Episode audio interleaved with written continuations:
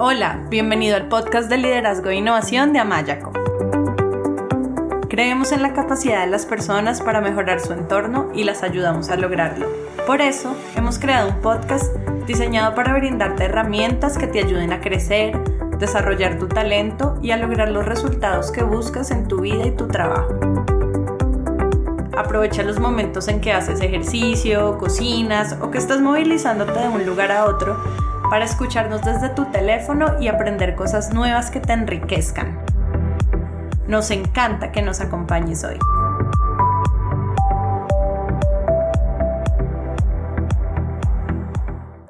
Hola, bienvenido al podcast de liderazgo e innovación de Amayaco. Yo soy Melanie Amaya, coach profesional certificada, y el día de hoy estoy con un invitado muy especial que se encuentra en la Florida.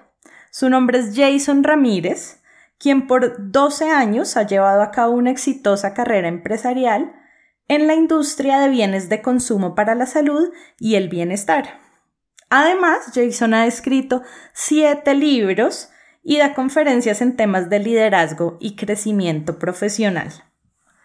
Una de las razones por las que invitamos a Jason a nuestro programa y algo que me impacta y me genera mucha admiración de su historia es que ganó su primer millón de dólares a la edad de 25 años. A pesar de haber llevado una vida muy dura, eh, de haber nacido en un barrio pobre, se crió con su abuela en un ambiente en el que había pobreza y escasez aún en las necesidades básicas. Así que hoy vamos a conversar con él sobre lo que ha aprendido y lo que ha hecho para convertirse en lo que es hoy. Jason, bienvenido. Es un gusto tenerte hoy con nosotros. Gracias, Melanie. También a toda la audiencia. Estoy muy encantado de que me hayas invitado y poder compartir parte de mi historia y que eso pueda ser una contribución a, los sueños de otras personas. Claro que sí, es una historia muy, muy inspiradora, eh, pues porque es una prueba de que el ser humano es capaz de lograr lo que se propone, de superar obstáculos, de convertirse en la persona que uno quiere ser. Así que me gustaría que comenzaras la entrevista contándonos sobre ti, tu historia, dónde naciste, cómo superaste una situación difícil, bueno, hasta llegar a ganarte tu primer millón, que es todo un logro. Así es, así es. Y como yo hay cientos de miles de otras personas que han venido desde muy abajo y que han encontrado la manera, no ha sido fácil, pero todo el que busca encuentra, a, que se tarde un poco. Ah, y, yo soy de esas personas que estuve en constante búsqueda de que tiene que haber algo mejor.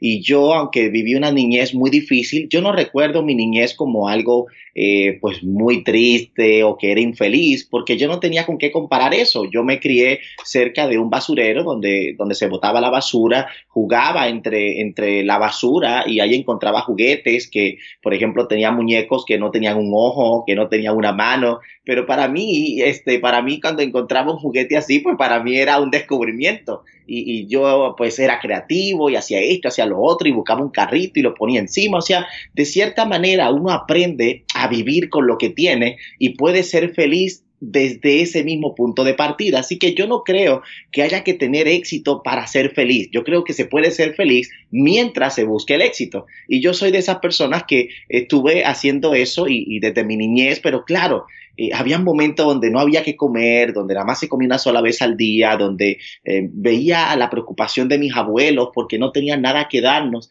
y, en una ocasión vi que ella fue a lavar ropa a los vecinos a cambio de platos de comida, a cambio de, algo de dinero para poder comprar. Eh, teníamos una, una, un árbol que era de berenjena este, y yo recuerdo que todos los santos días comía lo mismo. Estaba harto de que me dieran lo mismo. Berenjena, berenjena, todo el día.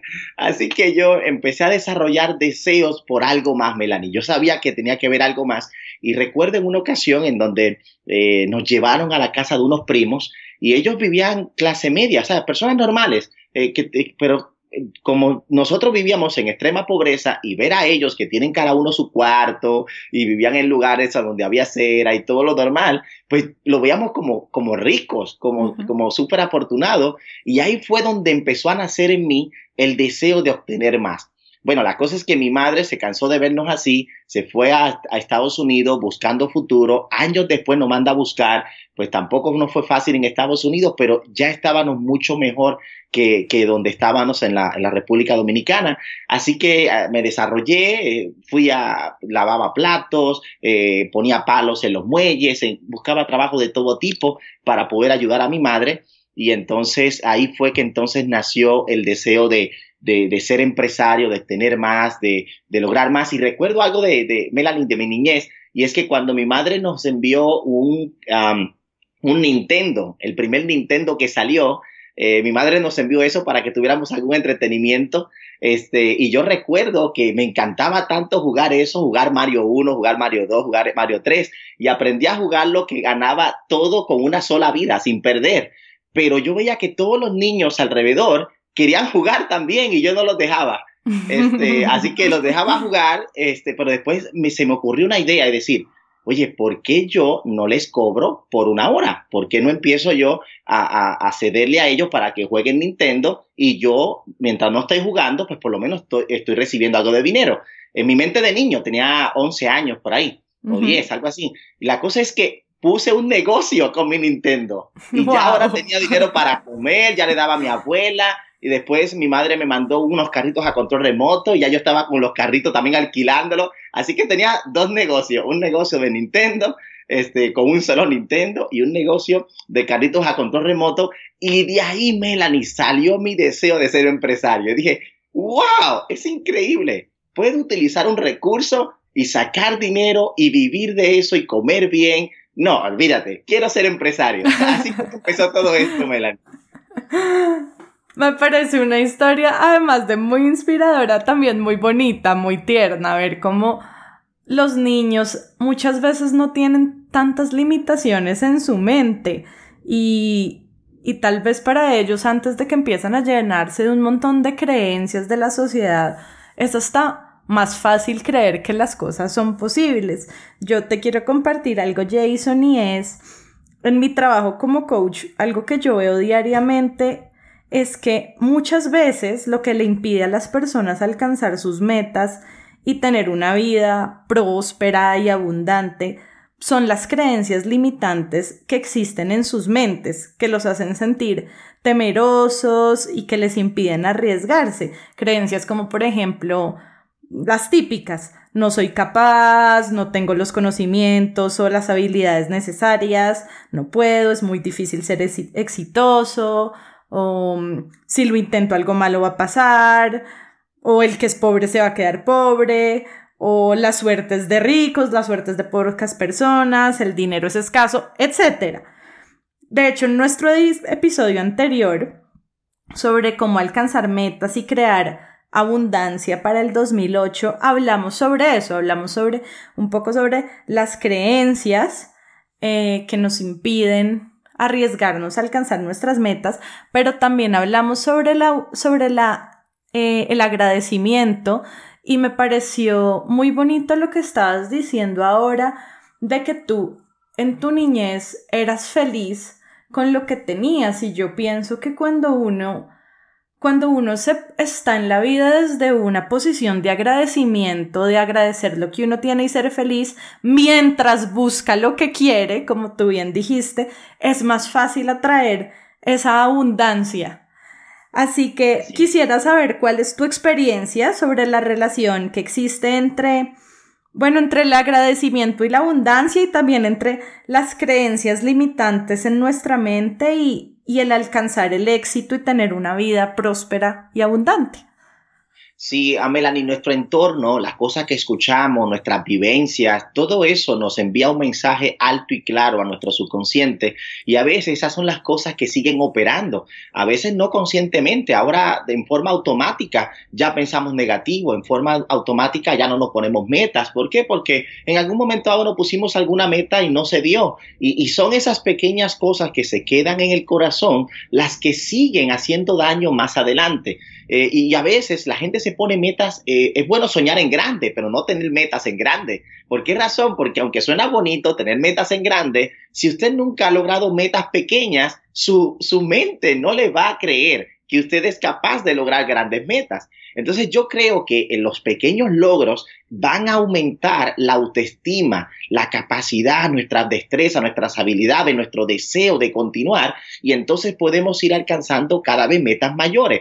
Pero ¿dónde es que entra el agradecimiento? la gratitud, el sentirse bien. Y es porque le mandamos un mensaje al universo de que lo tenemos todo, no necesitamos nada. Cuando nosotros enviamos eh, eh, vibraciones de que estamos en necesidad, pues entonces se expresa necesidad. Cuando mandamos eh, ese mensaje de que somos infelices, más infelicidad sigue estando. Entonces, lo que nosotros sentimos por dentro es lo que vamos a estar viviendo por fuera. Si nosotros hoy mismo decidimos voy a ser feliz sin importar lo que me pase, le estamos ya condicionando nuestro cuerpo, nuestra mente, para que se comporte feliz sin importar la circunstancia. Eso va a hacer que nuestra mente siempre esté ágil, que esté capaz, que esté apta para poder superar cualquier circunstancia mientras disfruta el proceso. La clave es mientras disfrutamos el proceso. Si te fijas, Melanie, la gente disfruta más cuando va hacia un lugar que cuando viene del lugar. La gente va a disfrutar y tener mayor éxtasis en, su, en sus emociones cuando va hacia Disney World o hacia una fiesta o hacia un restaurante que le gusta que cuando viene del restaurante que le gusta. Entonces, el hacia es más importante podemos disfrutar el proceso. Yo recuerdo, eh, yo nunca he tenido, pues, eh, como ya sabes, mi testimonio, pues nunca he tenido cosas de mucho valor, pero el día que alcancé, eh, en esos primeros dos años, gané ese primer millón de dólares y, tenía ahí, qué sé yo, como 700 mil dólares en mi cuenta, tenía, compré una casa de 700 mil dólares, tenía muchas cosas que yo nunca había tenido, pero yo antes soñaba con todas esas cosas y me lo disfruté mucho más que un tiempo después de haberla tenido. Después tenía carros convertibles, tenía una Mercedes-Benz, eh, ah, no sé si allá le dicen tropa, acá le decimos guagua en Puerto Rico, pero una Mercedes-Benz de 125 mil dólares. Te puedo decir cosas que antes de tenerla yo me la disfruté tanto. Claro, al, tenerla pues también me la disfruté, pero después se me hizo normal. ¿Y por qué yo digo eso? Porque casi siempre la gente que se siente eh, como infeliz porque no tiene algo, es por eso mismo, Melanie, porque no lo tiene, porque no, todavía no ha tenido suficiente experiencia para entender que el día que lo tengas, eso va a dejar de tener tanta fuerza como lo tenía al principio. Así que es bueno alcanzar, es bueno crecer, es bueno expresar todo el potencial que tenemos, pero es para crecer como ser humano, es para crecer por dentro tanto como queremos crecer por fuera. No es meramente por lo material. Lo material pierde sentido si no le encontramos propósito. Ve, hay un propósito en el carro. No es por tener el carro bonito, no es porque yo quiero hacer cosas con ese carro. Yo quiero tener esta casa, pero es por un propósito. Porque si no le encontramos propósito a nuestra vida y a las cosas que hacemos, no vamos a encontrar las fuerzas para continuar cuando las cosas se pongan difíciles. Así que la, gratitud, ¿verdad? Y el deseo de lograr metas que sean alcanzables, que sean realistas, que sean, ahora eso sí, vamos a soñar en grande, vamos a tener expectativas, cosas eh, hermosas nos van a ocurrir, vamos a vivir esta clase de vida. Eso sí, hay que soñar así porque claro que somos hijos de Dios y, así que tenemos nosotros que soñar, pero mucho cuidado con expectativas irreales porque de ahí es que viene la frustración de la mayoría de la gente. Entonces me parece que has hablado de muchas cosas muy importantes el establecer metas que sean realistas, sí soñando en grande, pero ir de poco a poco creciendo nuestras metas, eh, de acuerdo con lo que ya hemos ido logrando y que en la medida en que vamos alcanzando metas en un comienzo pequeñas, va creciendo nuestra autoestima y cada vez vamos a poder ir estableciendo y alcanzando metas más grandes. Hablaste también de la importancia de disfrutar el proceso de alcanzar estas metas, de ser feliz, mientras feliz con lo que se tiene, mientras se lucha por lo que se quiere y conectarse con esa gratitud y con esa certeza que le permitan a uno estar desde un lugar y desde una emoción en el que hay más confianza y se atrae más abundancia y se trae más, más prosperidad. Y hablaste de algo que al comienzo, comienzo que me, que me pareció muy bonito que es el tema de que cuando uno es niño y no logra algo, se empiezan a generar estas creencias, estas heridas de no puedo, no soy capaz. Y me acordé de una historia, Jason, no sé si la conoces, es de Jorge Bouquet y es la historia del elefante encadenado. Y haciendo un resumen, eh, un resumen de la historia, lo que dice la historia es que había un elefante que estaba encadenado a una estaca muy pequeña cuando el elefante era pequeño. Y de pequeño intentó soltarse de esa estaca y no pudo.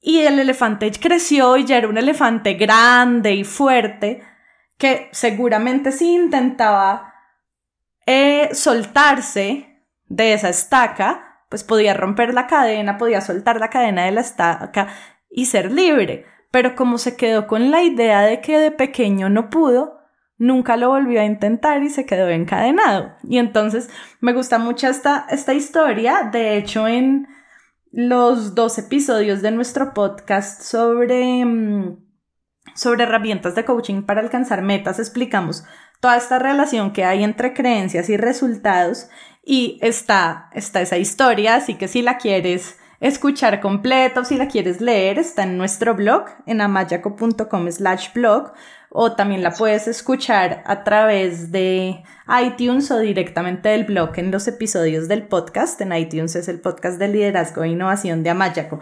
Es una historia muy bonita y me parece que refleja eso de lo que tú estabas hablando. Y en tu libro, Mi primer millón, que sé que va a estar disponible muy pronto en el 2018, ya estamos a, eh, a pocos días o meses del lanzamiento de tu libro, sé que tú hablas o vas a hablar sobre las leyes que gobiernan la producción de recursos económicos, la estrategia y en general los principios que gobiernan el dinero. Me gustaría que nos contaras un poco acerca de esto. Sí, así es. Yo creo que hacer dinero o tener abundancia no es tan difícil como nuestra mente o nuestra sociedad o, nuestro entorno nos lo ha vendido. Eh, cuando vemos y estudiamos la vida de la gente que tiene recursos y tiene dinero, ellos lo que siguen son ciertos principios muy básicos. Inclusive cuando algo es muy complicado, posiblemente no sea real. Las, las grandes verdades son simples que los principios son básicos y no cambian. Las estrategias cambian, pero los principios no. Entonces, hay principios que gobiernan las leyes del dinero. Y yo desde que aprendí eh, ciertos principios, inmediatamente mi vida cambió. Y no es que uno sea extraordinario, no hay nada. Somos seres ordinarios con resultados extraordinarios si usamos las leyes que, que gobiernan las cosas. Por ejemplo, el ser humano se dio cuenta que no puede dominar sobre la gravedad, pero la puede usar a su favor. Y por eso estamos viendo aviones y helicópteros y todo eso. y aquí lo que importa es, vamos a entender cómo funcionan las cosas para sacarle el mayor provecho. Cuando hablamos acerca del dinero, podemos entender que si seguimos 21 pasos, 21 pasos, nuestra vida va a cambiar desde este mismo año y nunca más será la misma. Voy a solamente a mencionar algunos, pero son cosas que hasta podemos decir, ah, yo la sé. No, no la sabes si no la vives. Porque hay gente que quiere saber cosas, pero si tú no vives las cosas, no las sabes todavía. Has escuchado de ella, pero hasta que no te veas haciéndolo es porque no lo sabes. Es como aquella persona que dice que se sabe sacar la lotería. Mira, si tú te supieras sacar la lotería, ya tuviera, la tuvieras contigo. O sea, entonces es, es importante que podamos nosotros sumergirnos en un tema hasta que tengamos dominio sobre el tema. Por ejemplo, en el tema del dinero, nosotros tenemos que entender que no vivimos con el 100%. No, eso, eso es de pobres. Si tú gastas, eh, si tú ganas un 100% y gastas el 100%, tú siempre estás en cero. Eso no, eso no te va a ayudar. ¿Por qué? Porque nunca ganas exactamente, ni siquiera en un empleo. Un empleo te dice que te va a pagar de forma, pues yo, permanente o fija por cierta cantidad. Las cosas pueden cambiar. De momento te pueden pagar de menos, te bajan de, eh, te bajan de posición o ya no trabajas en empresa o te botan de la empresa. Lo que sea que pase hace que ya tú no tengas vida otra vez. Entonces, ¿qué, ¿cuál es el primer principio? Que nunca gastamos lo, que ganamos al 100%. Siempre vivimos con un 80 o 90% de nuestras entradas. Y eso tiene que ser algo que se meta al corazón y una ley que tú tienes sobre tu vida. Nunca gasto más del 90% de lo que entra. Inmediatamente entre cualquier cantidad de dinero, una parte es para asegurar mi futuro. Una parte es para yo asegurarme de que yo no voy a estar trabajando toda mi vida. Una parte es porque yo quiero dejar un legado. Una parte es porque yo quiero que lo que mi presente también tenga un, tenga un significado, tenga una contribución en el futuro. Si lo gasto, se perdió en el proceso en vez de yo haber aprovechado eso y utilizar eso como un apalancamiento, que todos sabemos que el interés compuesto, entre otros métodos, pueden hacer que ese dinero que ves que es poco se puede convertir en cientos de miles de dólares con los años. Y lo único que estás haciendo es el hábito de vivir con el 90% de lo que te entra. Mira qué básico es, Melanie. Pero esa es la clave de la mayoría de la gente que, que vemos hoy en día con grande riqueza, esa acumulación. No es que ellos sean máquinas de hacer millones de dólares. Eso no empezó así. Ellos llegaron a tener dinero bajo principios y después con ese dinero pues se multiplica a través de otros métodos y demás de inversión y todas las cosas que ya sería un tema más extenso. Otra cosa es que la persona debe de entender que no puede vivir por encima de su sábana, no puede arroparse más allá. Debemos entender que hay que vivir un poco por debajo de nuestro nivel. ¿Qué, qué significa esto? Que si es verdad que puedo tener un carro, por ejemplo, de un pagaré de 500 dólares al mes, ¿por qué no lo tienes de 400? Al final lo que quería era un carro. No hay problema con vivir un poquito por debajo de tu nivel para que un día vivas por encima de ese nivel para toda la vida. Se trata de enamorarnos más del futuro, de entender que nuestro presente no se va a quedar así, de entender que nuestro presente hacemos ajustes en nuestra vida que van a hacer que vivas una vida extraordinaria en los próximos años. Así que el segundo principio es vive un poco por debajo de los lujos que te puedes dar, de la clase de calidad de vida que puedes tener y eso te va a mantener siempre eh, en una estabilidad, porque siempre vas a tener opciones cuando tú no vives al, al margen. Para recibir más herramientas que te ayuden a generar los resultados que buscas en tu vida, trabajo y organización, te invitamos a inscribirte a nuestro newsletter. Solo tienes que entrar a nuestra página web amayaco.com y escribir tu email en la sección Nuestro newsletter. Lo tercero que es importante en la producción es que un empleo te pone límites a tu tiempo te quita vida, te quita, y está bien los empleos. Yo, yo sí, yo estoy de acuerdo en que cada persona tiene una personalidad eh, y es importante que respete su personalidad para que le vaya bien en la vida. O sea, yo sé que todo el mundo no puede ser empresario, porque hay gente que no se siente bien o, o, no le gusta o se siente incómodo tomando decisiones, estando, tomando riesgo. Yo entiendo esa parte, pero todo el mundo tiene la capacidad de aumentar su tope de que su tiempo le produzca más, que sus días le produzcan más, que lo que haga que sea un servicio que le produzca más dinero. Es verdad, no quiere, no quiere estar, estar al, eh, al borde de una empresa, no quiere ser quien la dirija, pero ok, pero como empleado, tú eres la empresa, tú eres quien produce para la empresa. Entonces, ¿por qué no utilizas tu, tu, tiempo, tu servicio, tu talento para que te produzca por encima de un pago por hora? Y es ahí donde entra eh, la gente que gana dinero, es porque ayuda, hace que su dinero, que su tiempo y su talento produzca más que el tope que le pone un empleo. Así que hay gente que ha dicho que yo trabajo para esta empresa, pero doy este servicio dentro de mi empresa como empleado. Pero ¿podría yo dar ese servicio independiente para otras empresas? ¿Podría yo, ¿podría yo hacer este trabajo para otras compañías de forma independiente en mi tiempo libre? Y es ahí donde entra este, este próximo principio y es trabaja para que te produzca dinero el tiempo libre. Haz que tu propio trabajo tenga un aumento o tenga ingresos adicionales o algo extra que tú puedas hacer en el día que ponga una entrada adicional de dinero. ¿Para qué razón? Para que puedas vivir libre de deudas, para que puedas pagar las cosas, para que puedas ahorrar más, para que puedas poner una cuenta de inversión, para que te sobre para oportunidades, Melanie, que ocurren solamente aquel que tiene algo de dinero. Hoy en día, por ejemplo, con la crisis que ocurrió en Puerto Rico y todas las cosas que están pasando, una gran cantidad de gente se ha ido del país y ha dejado sus cosas, ha dejado su casa, ha dejado y, ha rematado todo eso. Cualquier persona que hubiera tenido algo de dinero puede estar comprando como hacen los ricos, porque así es que los ricos se hacen más ricos, porque tienen cash flow para momentos donde la gente está vendiendo, ellos están comprando. Y lo que hacen es que duplican y triplican sus ingresos, sus, sus, sus fortunas. Así que este principio ayuda. ¿Y cuál es el principio? Ten un suficiente dinero ahorrado para oportunidades que se te van a presentar. Y para eso necesitas ganar dinero por encima de tus necesidades.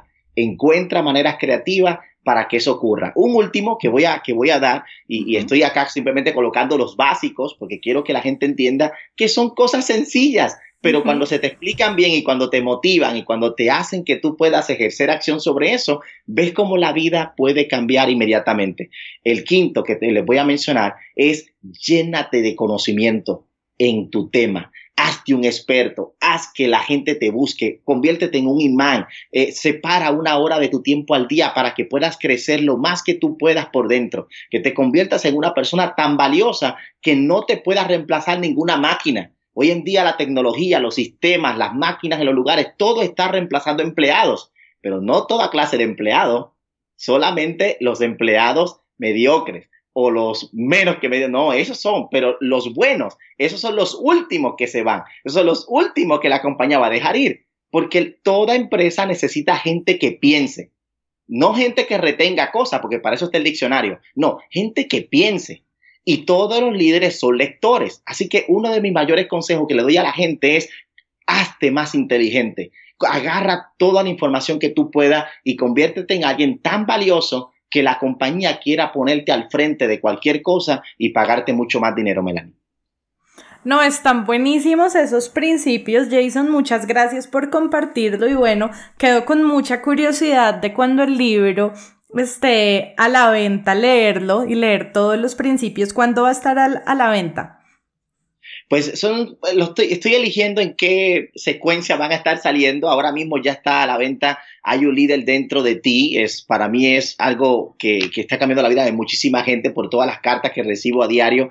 Pero eh, ahora viene el liderazgo de un niño en la vida adulta. Ese libro es espectacular porque le enseña a la gente las capacidades innatas que nosotros ya teníamos. A veces la gente, Melanie, está buscando por fuera lo que siempre ha tenido por dentro que ellos, ya eran personas que no tenían miedo, eran capaces, se atrevían, ellos tenían todas las habilidades y las cualidades necesarias para poder triunfar en la vida. Así que todo se trata de descubrirse a sí mismo y volver a usar las capacidades innatas con las que vinimos nosotros al mundo. Y ese libro habla acerca de todas esas eh, cualidades y también eh, en cada capítulo tiene eh, una, una pequeña sección que se llama Pequeños Gigantes pequeños gigantes porque yo les muestro la gente que ellos admiran y le enseño su historia para que sepan de dónde vienen y con qué actitudes tenían de niños y todo. Ahí van a conocer la historia de mucha gente importante como la de Steve Jobs, con la eh, mucha, mucha gente y ellos le van, se van a identificar con gente extraordinaria que son igual que ellos de ordinario. Ahora, el primer millón pues ese libro es mi historia combinada con, con, con, la forma en la que gané el primer millón de dólares, el segundo millón de dólares, los principios que utilicé. Y la razón por la que este libro va a tener un impacto muy fuerte en la vida de la gente es porque la gente se va a poder identificar con alguien que vino de muy atrás, desde un basurero, desde extrema pobreza, y ir paso a paso hasta completar eso. Entonces eso hace que la gente dice, espérate, que este no es extraordinario, este es igualito que yo, pero hizo ciertas cosas diferentes, así que yo también puedo hacerlo. Así que ese va a salir a principios ahí del año, espero que salga entre esos primeros meses. La Casa Editora me, me va a dar mejor información sobre eso. Y acabaste de mencionar tu libro, hay un líder dentro de ti. En este libro tú hablas sobre el potencial ilimitado que existe dentro de todas las personas y cómo al activar el poder del pensamiento, entre otras cosas, se puede contribuir a desarrollar el liderazgo personal. Y esto me llama mucho la atención porque, bueno, yo como te contaba, en los últimos 10 años he trabajado con líderes pues básicamente de todos los continentes, de muchos países, y parte del trabajo que se hace en los procesos de coaching es ayudarlos a relacionarse con sus pensamientos y emociones de una forma que sea más efectiva, de una forma que les ayude a lograr sus metas, a ser la persona y el líder que desean ser y a construir la vida que quieren. De hecho, em, en dos de los episodios de nuestro podcast que se llama Herramientas de Coaching para alcanzar metas y desarrollar la inteligencia emocional, hablábamos sobre esto Eh, si no los han escuchado, pues los invito a que los escuchen. Y me gustaría que nos cuentes cuál es tu visión, tu enfoque con respecto a cómo las personas pueden despertar su potencial y desarrollar su liderazgo.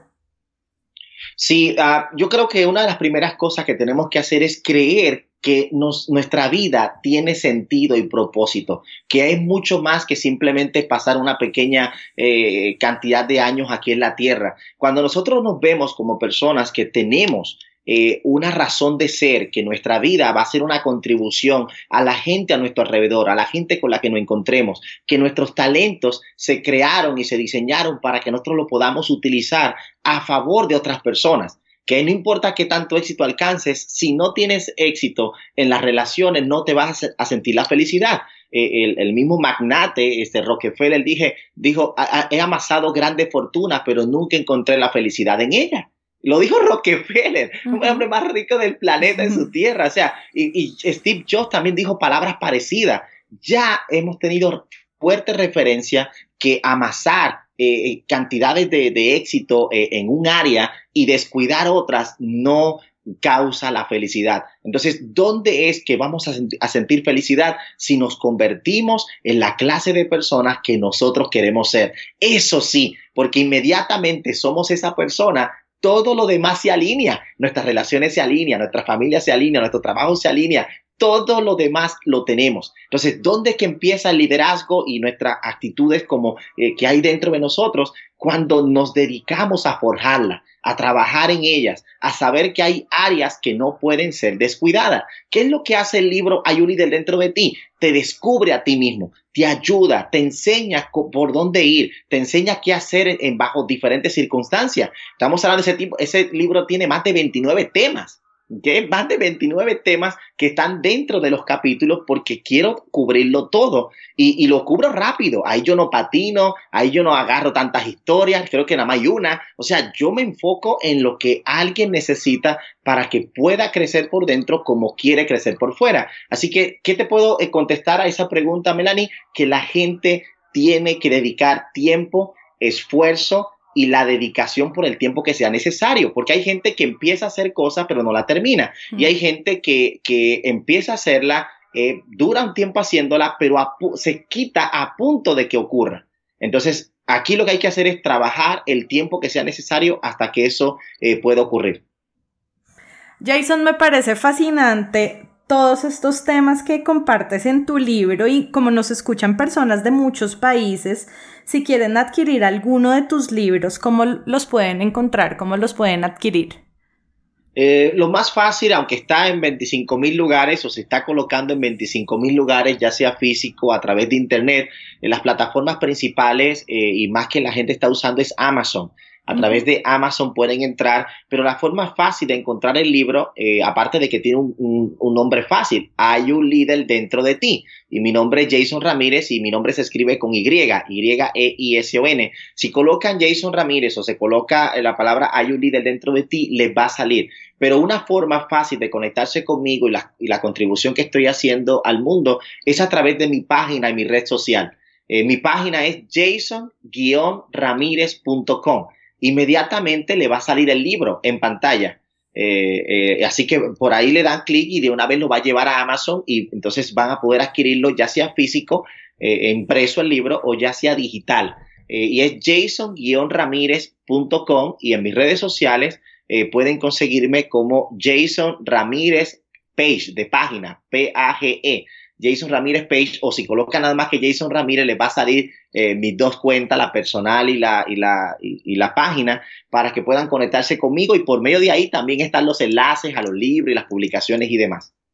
Perfecto, buenísimo. Así ya todos pueden quedar conectados contigo y beneficiarse también de esa contribución tan bonita que estás haciendo para el mundo. Y hablando un poquito más de liderazgo, cuéntanos cuáles son los aspectos claves para convertirse en un líder extraordinario? Lo primero es querer sobresalir entre la mayoría. ¿Por qué? Porque tenemos a veces modelos eh, que no son muy buenos para imitar. Estamos llenos de personas, por ejemplo, si dividimos a la población del mundo, 95% eh, de la gente no tiene lo que desea. Por lo tanto, cuando ellos hablan y se comportan, no son el tipo de gente que queremos seguir.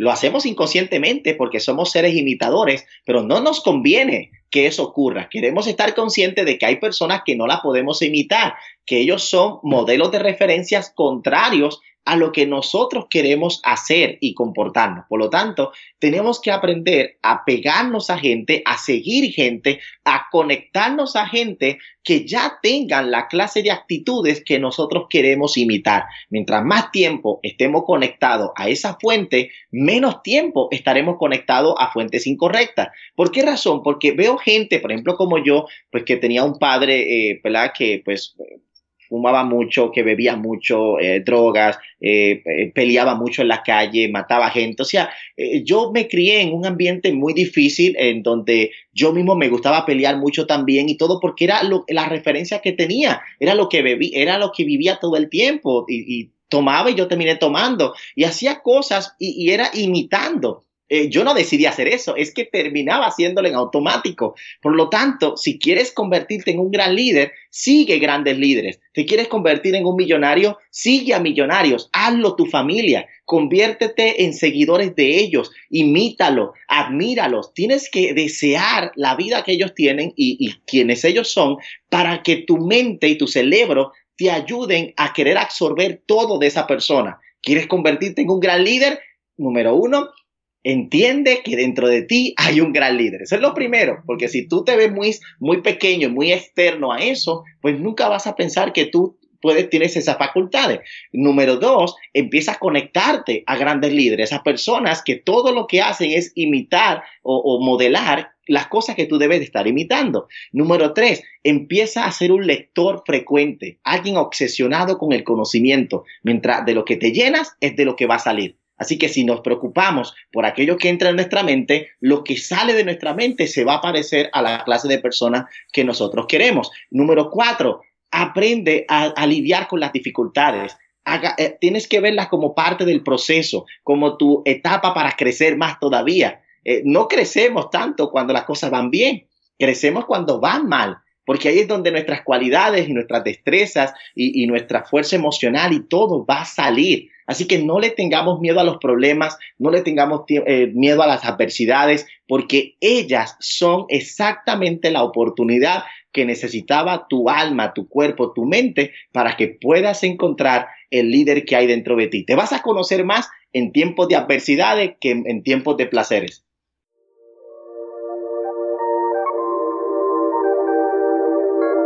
Si quieres tomar el control del desarrollo de tu liderazgo, te invitamos a realizar la evaluación de competencias de liderazgo que hemos creado. Esta evaluación es gratuita y online y se basa en las seis dimensiones fundamentales del liderazgo que deben desarrollar los líderes de hoy en día. Una vez realices la evaluación, te enviaremos un informe sobre el nivel de desarrollo de cada una de tus competencias como líder así como ejercicios que te ayuden a mejorar tu liderazgo. Si quieres saber más o realizar la evaluación, te invitamos a ir a nuestra página web amayaco.com slash liderazgo.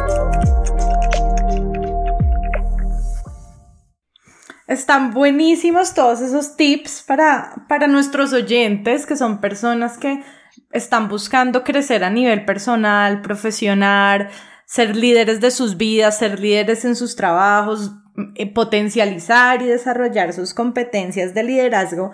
Y me conecto mucho, Jason, con lo que dices sobre, sobre dos cosas, bueno, en general sobre muchas cosas, pero quiero resaltar dos, y es eh, el invertir tiempo, energía, esfuerzo en el proceso de crecimiento, ¿sí? O sea, crecer y alcanzar grandes metas y desarrollar nuestro potencial no es algo que se da de la noche a la mañana, sino que de verdad requiere perseverancia, compromiso, disciplina. Así que me, me conecto mucho con esto. De hecho, yo en mis procesos de coaching utilizo muchas técnicas de mindfulness y porque pues las encuentro súper poderosas para uno aprender a relacionarse con su mente y con sus emociones de una forma efectiva, y a, y ser uno quien está en, en, en comando y no la mente y las emociones en piloto automático.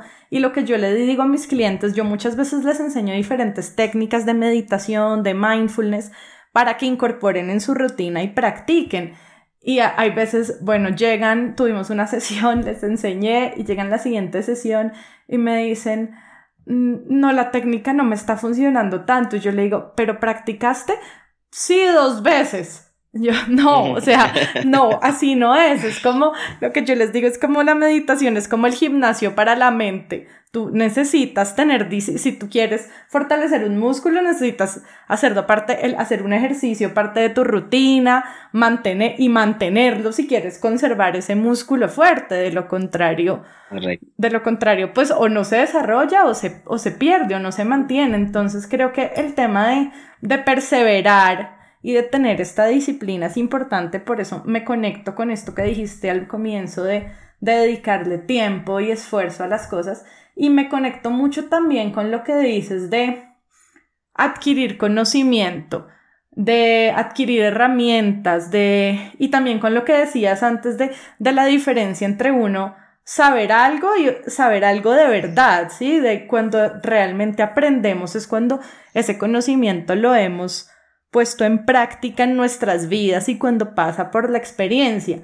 De hecho, pues uno de los objetivos de nuestro podcast de liderazgo e innovación de Amayaco es poder compartir con las personas eh, a través nuestro y a través de nuestros invitados de herramientas, técnicas, aprendizajes que puedan poner en práctica en su vida para alcanzar sus metas y desarrollar su potencial como personas, como profesionales, como líderes.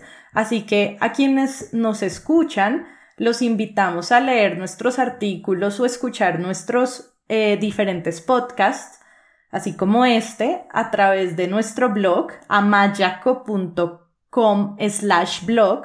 Amayaco es A-M-A-Y-A-C-O, amayaco.com slash blog o a través de iTunes nos encuentran como el, el, eh, el iTunes, el programa de podcast de liderazgo e innovación de Amayaco, para que tengan más herramientas y conocimientos a través de los cuales puedan nutrirse.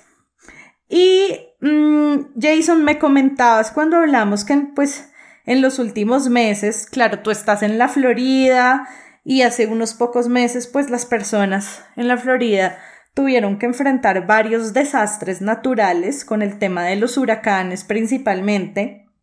Así que me gustaría que nos hables un poco de el rol del líder en los momentos de crisis y cómo el líder puede ayudar a otros y también a sí mismo con el manejo de las emociones, ¿sí? A capitalizar y asumir la crisis como, como una oportunidad de crecimiento y de desarrollo. Sí, así es, Melanie. Yo estaba en Puerto Rico, eh, que fue donde ocurrieron los dos desastres naturales más grandes. Eh, y fueron a diferencia de una semana. Eh, todavía no habíamos salido de, uno y de momento ya, inclusive en el primero, uno de los árboles le cayó a mi carro y, destruyó toda la carrocería y aparte de arriba era un Audi convertible y, pues desde el primero ya yo estaba sufriendo, o sea, ya estaba yo teniendo pérdidas y bajo circunstancias eh, emocionales de, de, desastre natural. Pero ya después entró María y María es, sí, pasó por el mismo medio a una velocidad muy corta, realmente destruyó todo el país. Y yo sé que salieron muchas imágenes a nivel mundial de las cosas que estaban pasando, pero las imágenes que salían eran de los lugares que se podían, eh, que podían estar la gente, que podían transitar. Pero ese pequeño país tiene 78 pueblos y la mayoría de los pueblos ni siquiera sabíamos de ellos. Eh, así que imagínate la devastación tan grande que tenía que haber en esos otros lugares y yo era uno de esos lugares que estaba por allí que realmente no, no, fue difícil. Ahora, ¿Cómo es posible que una persona saque fuerza, saque, no pierda el control, se mantenga eh, eh, con la mente cuerda de que este no es su final? Esto es parte del proceso, esto simplemente es una etapa difícil de nuestra vida que la tenemos que superar y convertir en un testimonio. En pocas palabras, las conversaciones que tenemos con nosotros mismos nos afectan de forma positiva o negativa. Lo que te dices es tan importante como lo que también escuchas de otro. No es solamente te tienes que proteger de lo que están diciendo, también es de lo que tú te dices a ti mismo. Una persona puede eh, pensar que es su final y se comporta como si fuera su final. Puede pensar que cosas malas le van a pasar y entonces de cierta manera eh, en automático se empieza a, eh, a, ir en esa dirección donde le pasen cosas negativas. Entonces, ¿qué pasó conmigo?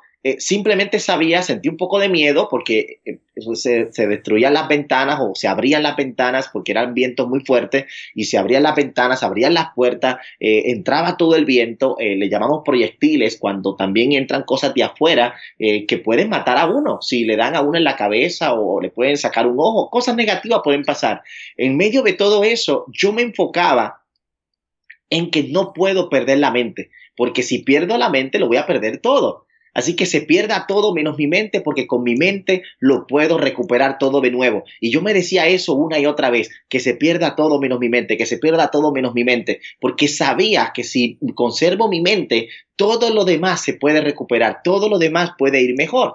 Entonces empecé a pensar, ¿qué es lo mejor que puedo sacar de esta circunstancia? Eso es una segunda pregunta importante. ¿Qué es lo mejor que puede pasar de aquí? Porque cuando nos hacemos preguntas buscando lo bueno dentro de lo negativo, siempre vamos a encontrar lo bueno. ¿Y sabe qué, me di cuenta? Que ese era mi momento para terminar el libro, para dejar un legado, hacer una contribución. Mi negocio bajaron, no voy a ganar el mismo dinero que ganaba antes. He, perdido muchas cosas, se destruyeron mi, manuscrito. Muchas cosas pasaron que podía eh, hacer que yo me, uh, cayera en una depresión y, en una angustia increíble, pero me puse a, a, poner mi mente qué bueno puede salir de todo esto. Este es mi consejo para la gente. Cuando estés en medio de una crisis, en medio de algo que, pues puede estar fuera de tu control, recuerda que tú siempre estás en control de ti mismo. Es verdad que hay cosas que no puedes controlar que son externas, pero tu parte interna sí debe estar bajo tu control. Dite cosas, coloca en tu cuarto, eh, en la libreta, en diferentes lugares, imágenes eh, o frases que le hablen a tu mente. Y créeme que en el momento que más tú necesitas que una imagen, que una frase eh, eh, eh, impacte tus emociones, lo va a hacer. Por ejemplo, yo tengo imágenes, Melanie, o palabras, frases que en cuanto yo las digo, inmediatamente mi sistema nervioso responde. Por ejemplo, esa es una de ellas, te mencioné. Esa yo no la aprendí ahí, esa ya la había aprendido antes, pero me funcionó ahí. otra cosa es, si no me gusta mi presente, enamorarme de mi futuro es lo mejor que puedo hacer yo estoy enamorado de mi, de mi futuro, porque a veces mi presente me hace sentir desvalorado, me hace sentir solo, me hace sentir eh, eh, en una situación difícil. ¿Y qué yo hago? Me enamoro del futuro, cierro mis ojos y me imagino cómo va a ser mi vida en poco tiempo y inmediatamente mi presente cambia. Mi, mi respuesta para la gente es, tienes que mejorar tus conversaciones contigo, tienes que llenarte de cosas que la vas a necesitar en los momentos de mayor dificultad. Y otra cosa, siempre ayudar a otro va a hacer que te sientas que te ayudes a ti. ¿Quieres animarte? Anima a otros. ¿Quieres ser más inteligente? A más inteligente a otro. ¿Quieres ganar dinero? Enseña a otros a ganar dinero. Cualquier cosa que hagas por los demás, por ti mismo y por Dios las has estado haciendo. Ay, Jason, pues yo estoy súper conectada con muchas cosas de las que has dicho.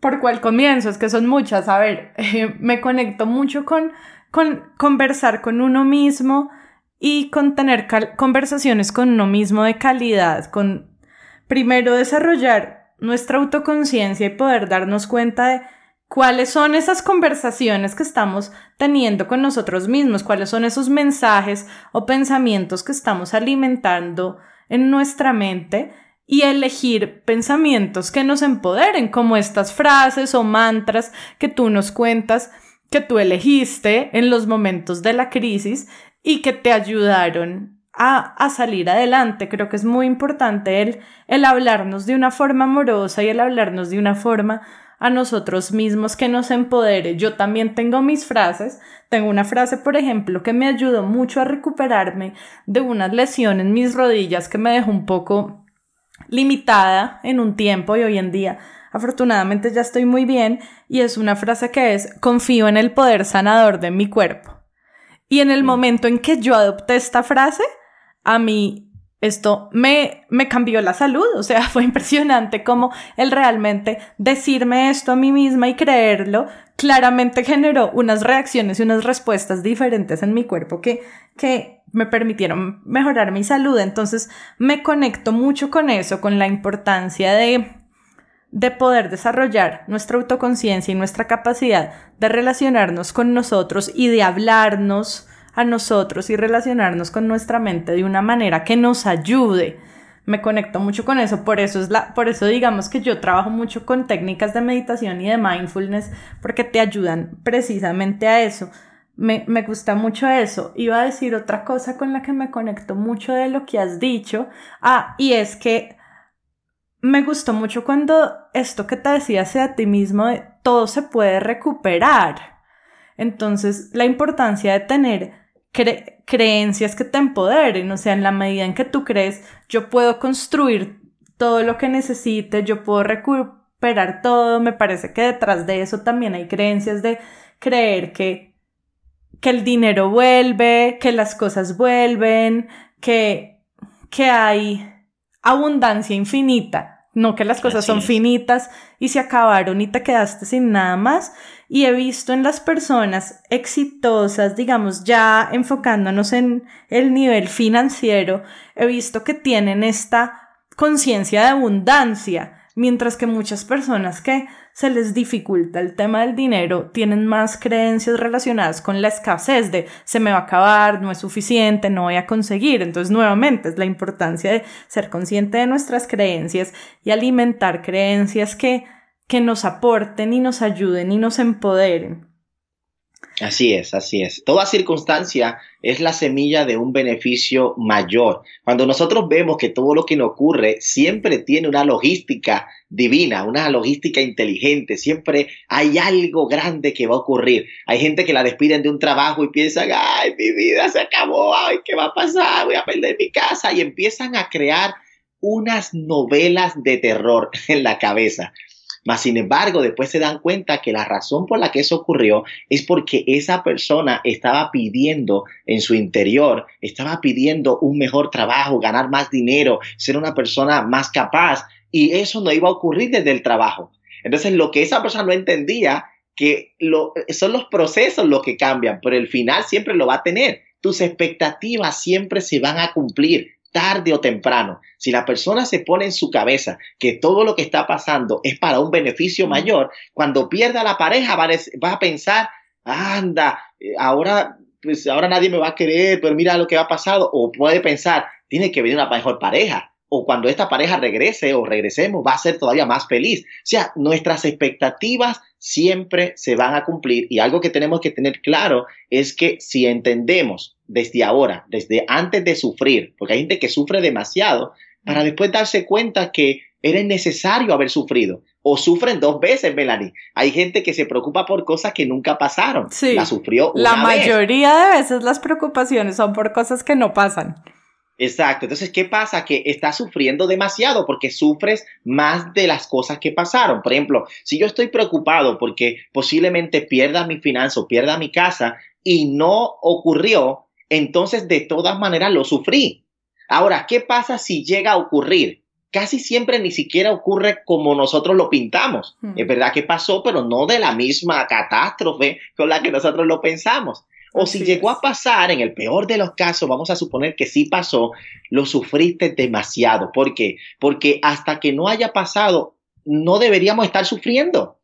Deberíamos comportarnos con el cada día. Jesús dijo, cada día tiene su propio afán. Y hay gente viviendo en el futuro cosas que ni saben si van a ocurrir o si van a ocurrir de la misma manera. Así que mi respuesta es expectativas positivas. Siempre entendamos que lo que nos ocurre es para un beneficio mayor. Y número dos, si no ha ocurrido, tengamos las mejores expectativas de que lo que va a pasar siempre será para nuestro bien. Yo tengo una frase que me digo y es, mi Dios cuida de mí. Dios cuida de mí. O sea, de, cierta manera tengo que sentirme cuidado aunque no entienda las cosas. Y eso me da mejores expectativas.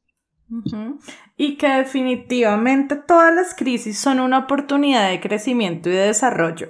De hecho, muchas veces los mayores aprendizajes vienen de esos momentos de crisis. Entonces, qué bueno poder utilizar esos momentos y, difíciles y capitalizarlos de tal manera que se conviertan en algo que me permite a mí crecer, que me genera un aprendizaje y que me, que me también me permite desarrollar habilidades y competencias dentro de mí. Entonces me, me, me conecto, me conecto con ese enfoque de aprovechar las crisis y verles el lado positivo, cómo las puedo capitalizar y aprender de ellas.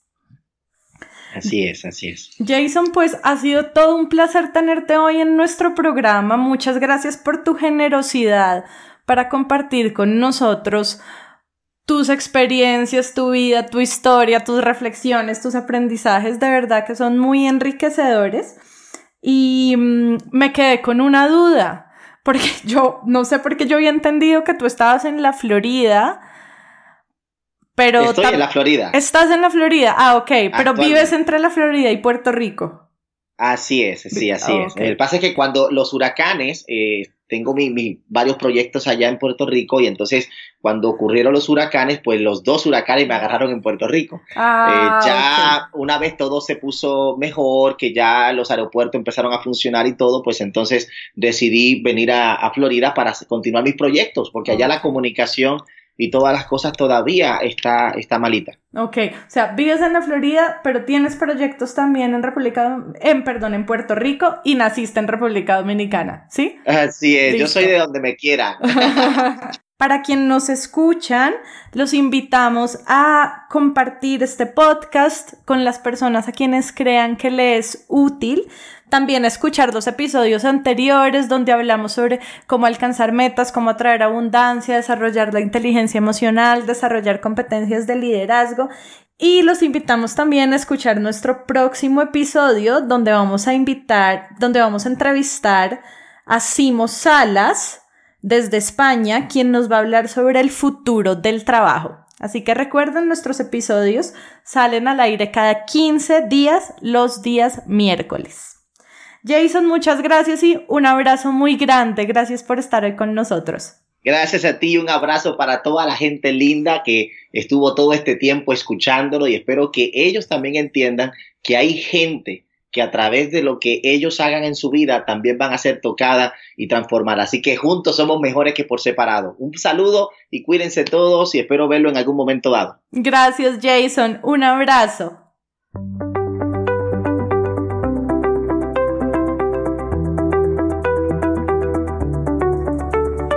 Gracias por acompañarnos en el episodio de hoy. Esperamos que te haya gustado. Si quieres que más personas se beneficien con este podcast, te agradecemos que lo compartas con otros y que dejes una reseña de 1 a 5 estrellas en la plataforma desde la cual lo estás escuchando. Si quieres seguir aprendiendo, te invitamos a escuchar nuestro podcast, a leer nuestros artículos y a inscribirte a nuestro newsletter en el blog de Amayaco. amayaco.com slash blog. Tu opinión es muy importante para nosotros Cuéntanos qué te ha gustado y qué quieres escuchar dejando tus comentarios en el blog de Amayaco. Y si tienes preguntas o quieres hablar con nosotros, escríbenos a hola.mayaco.com o vía Twitter arroba co-al amaya.